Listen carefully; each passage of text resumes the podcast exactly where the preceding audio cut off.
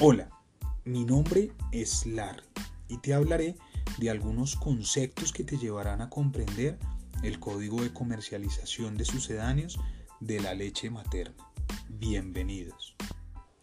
Para iniciar, te hablaré del término sucedáneo. Se usa para reemplazar a otro por tener propiedades parecidas o iguales. Generalmente se hace por escasez o precio. En este caso hablamos de la leche materna.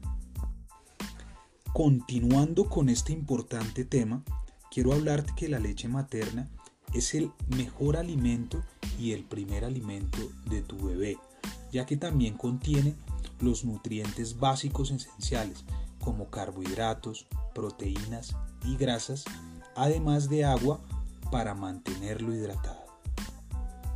Continuando con este importante tema, te hablaré de qué es el código.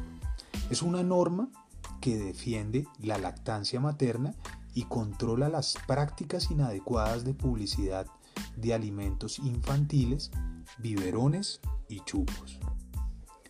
Código de sucedáneos. Código de comercialización de sucedáneos de la lactancia materna, creado por la Organización Mundial de la Salud, adoptado mediante la resolución 34 de la AMS en 1981. Se reglamenta en Colombia por decreto 1397 de 1992, reglamenta la comercialización de sucedáneos en Colombia.